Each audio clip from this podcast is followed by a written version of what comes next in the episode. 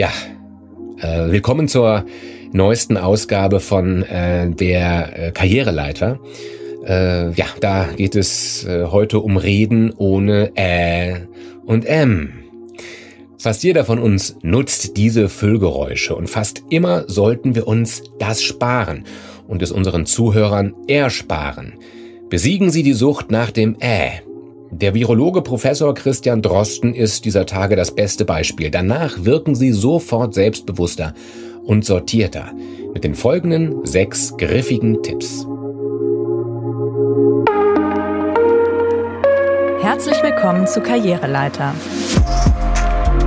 Ein Wirtschaftswoche-Podcast von Markus Werner.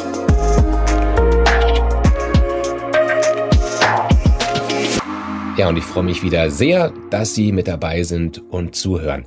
Ja, auf die Idee zu diesem Thema bei der Karriereleiter hier bei der Wirtschaftswoche bin ich gekommen, nachdem ich mir in den vergangenen Wochen die Fernseh- und Podcast-Auftritte der verschiedenen deutschen Virologinnen und Virologen zu Gemüte geführt habe. Sei es etwa aus Berlin, Braunschweig, Halle, oder Bonn. Die Wortbeiträge der hochgeschätzten Experten unterscheiden sich nicht nur in der inhaltlichen Stoßrichtung, sondern auch in der Art, wie sie vorgetragen werden. Und es zeigt mal wieder, wer souverän spricht, überzeugt besser. Und dazu gehört es, Gedanken sortiert zu formulieren, ohne äh und ähm und ähm. Völlig unabhängig von der inhaltlichen Kompetenz, die hier null in Frage steht, da wirken Vorträge ganz klar überzeugender, wenn der Redner auftritt wie eine fest und voll von sich und seiner Botschaft überzeugte Autorität. Hören Sie sich dazu den mittlerweile ja schon legendären Coronavirus-Update-Podcast von NDR Info an, mit Kollegin Corinna Hennig und dem mittlerweile ja wahren Star-Virologen Professor Christian Drosten. Diesem Mann gelingt es, uns komplizierteste medizinische Verwicklungen zu erklären, ohne Äh.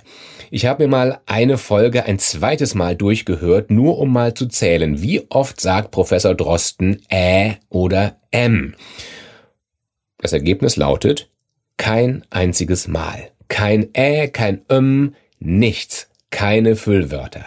Das bedeutet nicht, dass Christian Drosten redet, als würde er vorlesen. Wie jeder von uns entwickelt er seine Gedanken, während er spricht. Da ist jetzt nicht jeder Satz geschliffen, da setzt er auch mal mitten im Satz neu an, aber eben keine Füllwörter.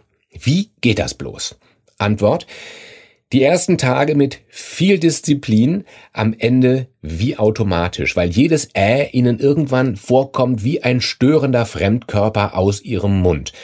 Ein lieber Kollege von mir hat schon nach einem Tag gejubelt. Wenn ich drauf achte, wird es echt weniger mit dem Äh. Aber lohnt sich die Mühe, sich da umzustellen? Ja. Es gibt zwar eine Studie aus North Carolina und eine aus Schottland, die belegen, dass ein Äh einem komplizierten Fachausdruck vorangestellt, die Aufmerksamkeit des Publikums auf diese schwierige Vokabel lenkt. Äh, Desoxyribonukleinsäure. Aber ich unterstelle, das können Sie auch mit dem Wort Achtung erreichen, ohne verpeilt zu wirken oder klatschen Sie vorher einfach in die Hände. Und davon abgesehen, wie oft geht es in Ihrem Beitrag in Konferenzen oder im Vortrag vor Publikum darum, den Leuten einen Begriff einzubläuen? Der Gewinn des Redens ohne Ä ist für Sie ungleich höher. Sie wirken nicht nur sehr sortiert und lassen beim Hörer das Gefühl aufkommen, es bei Ihnen mit einem kompetenten, intelligenten Redner zu tun zu haben. Die Hörer können Ihnen auch besser folgen. Jede kleine Pause, die statt mit Überbrückungsgeräuschen zugekleistert zu werden, dem Empfänger der Botschaft einfach Stille bietet, um gedanklich nachzuziehen, das ist ein kleines Geschenk. Auch wenn es nicht jeder bewusst wahrnimmt. Aber die Dankbarkeit der Zuhörer erreicht sie dann danach mit dem Urteil, der oder die kann echt gut reden. Und so werden sie äh frei. Erstens. Lernen Sie Ihre Stille zu lieben. Wer ohne Ä und M spricht und trotzdem für sich in Anspruch nimmt, beim Reden zu denken, und das sollten wir alle, der erzeugt natürlich Gedankenpausen. Ein Äh hält hier die Geräuschkulisse schön aufrecht. Es mag in seltenen und eher unangenehmen Fällen sinnvoll sein, wo einem sofort dazwischen gequatscht wird, sobald man kurz innehält. Etwa in sehr schlecht moderierten Podiumsdiskussionen mit lauter aufgepeitschten Alpha-Tieren. Aber grundsätzlich und gerade dann, wenn sie präsentieren und damit ja einen Monolog halten, da sind Füllgeräusche als Signal für ich bin noch nicht fertig einfach unnötig. Spielen Sie stattdessen mit dem Werkzeug der Stille. Stille hat eine enorme Wirkung. Wenn Sie danach mit gleichem Werf weiterreden wie vor der kleinen Pause, dann ist der Kontrast zwischen Ruhe und Ihrer Wortgewalt einfach mitreißend. Ich hatte während des Studiums einen Strafrechtsprofessor, der hat mitunter Redepausen von gefühlt bis zu zehn Sekunden eingebaut, während er dann mit dem Mikro und den Gedanken versunken lächelnd durch die Ränge gewandert ist und im Audimax mit 400 Leuten war es mucksmäuschenstill. Das war souverän. Gedankenpausen von zwei, drei Sekunden sind also locker einbaubar. Und wenn Sie das Gefühl haben, das war jetzt doch irgendwie zu lang, dann sagen Sie, oh, ich habe gerade mal überlegt oder so. Und dann machen Sie weiter. Zweitens, betonen Sie nach unten. Betonen Sie folgenden Satz mal nach oben. Und jetzt komme ich dazu, was wir an unserem Betriebsausflug alles unternehmen wollen. Also wollen mit hoher Stimme wie bei einer Frage. Spüren Sie bei sich selber dann den Drang, jetzt schnell die Lücke mit einem Ä auszugießen? Betonen Sie nach oben. Und jetzt komme ich dazu, was wir an unserem Betriebsausflug alles unternehmen wollen. Äh, zum einen natürlich die traditionelle Radtour. Äh, die war als erstes gesetzt. Ähm, dann äh, das leckere gemeinsame Essen. Ähm, da wollen wir dieses Mal mal eine traditionelle Bauernstube in einer alten Windmühle ausprobieren. Und jetzt betonen Sie das alles am Ende des Aspekts einfach nach unten. Und jetzt komme ich dazu, was wir an unserem Betriebsausflug alles unternehmen wollen. Zum einen natürlich die traditionelle Radtour. Die war als erste gesetzt. Dann das leckere gemeinsame Essen. Da wollen wir dieses Mal eine traditionelle Bauernstube in einer alten Windmühle ausprobieren. Merken Sie, wie fein wir da ohne Äh-Drang durchkommen? Betonen Sie häufiger nach unten. Machen Sie einen Punkt. Dann empfinden Sie selber nicht den Druck, die durch die Betonung nach oben erzeugte Erwartungshaltung schnell mit irgendeinem Geräusch aufzufangen. Drittens. Sprechen Sie ohne Schachtelsätze. Ich habe mir äh, die Klickzahlen auf unserer Internetseite, die äh, übrigens ja ohnehin demnächst überarbeitet werden soll, äh, das hat mir äh, Rüdiger gestern, äh, direkt nachdem er aus deren Strategie-Meeting äh, vorletzte Woche rausgekommen ist, äh, gesagt. Also die habe ich mir angeguckt und äh, da muss ich sagen, also äh, ohne jemanden jetzt äh, auf die Füße treten zu wollen, aber im Vergleich zu unserer Konkurrenz, die da äh, in letzter Zeit echt äh, Boden gut gemacht hat, wenn ich das mal so sagen darf. Äh, was wollte ich? Sorry, jetzt habe ich den Faden verloren. Wenn wir den Großteil der Energie darauf verschwenden, mit der Grammatik der deutschen Sprache zu jonglieren, dann ist nur allzu menschlich, dass wir inhaltlich abschmieren. Aber dann kommen stattdessen diese blöden Äs. Der Trick, reihen Sie Ihre Gedanken aneinander. Sogar noch die Gedanken, die Ihnen beim Sprechen in den Sinn kommen. Fällt Ihnen mittendrin etwa ein, dass Rüdiger Neuigkeiten berichtet hat oder wollen Sie klarstellen, dass Sie keinem zu nahe treten wollen und dass die Konkurrenz Ihnen auf den Fersen ist, dann gliedern Sie das wie an einer Perlenschnur. Ich habe mir mal die Klickzahlen auf unserer Internetseite angeguckt. Ich möchte keinem zu nahe treten, aber die Zahlen sehen nicht gut aus und unsere Konkurrenz hat echt Boden gut gemacht in letzter Zeit. Immerhin, Rüdiger hat mir nach deren Strategie-Meeting vorletzte Woche erzählt, dass sie die Website überarbeiten wollen.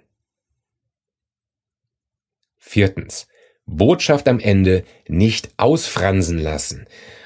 Besonders viel Drive geht in Präsentationen verloren, wenn Sie am Ende einzelner Punkte davor zurückschrecken, einen klaren Schnitt zu machen, obwohl die Luft schon raus ist und der Gedanke längst klar geworden ist. Vielleicht in diesem Stil.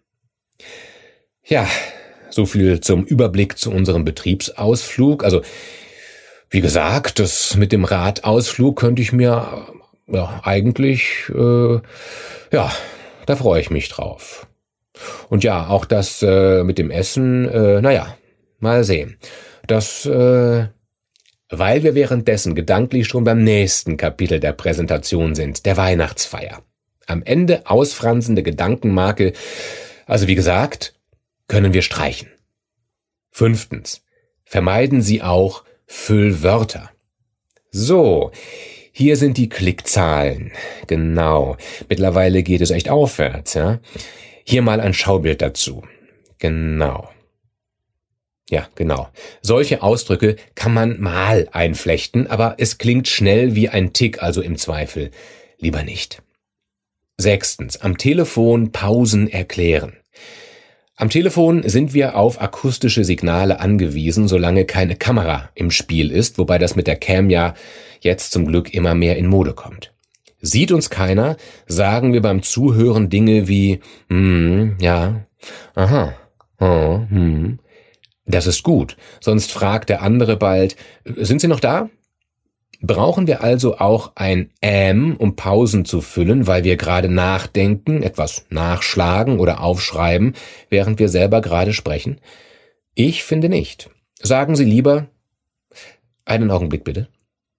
Und zwischendurch, gleich bin ich wieder ganz bei Ihnen. Statt äh, äh, das wirkt einfach stabiler. Und jetzt reden Sie los mit diesen Äh-Eliminierungstipps hier im Kopf. Erstens, liebe die Stille. Zweitens, betone nach unten. Drittens, vermeide Schachtelsätze. Viertens, binde deine Botschaft am Ende knackig ab.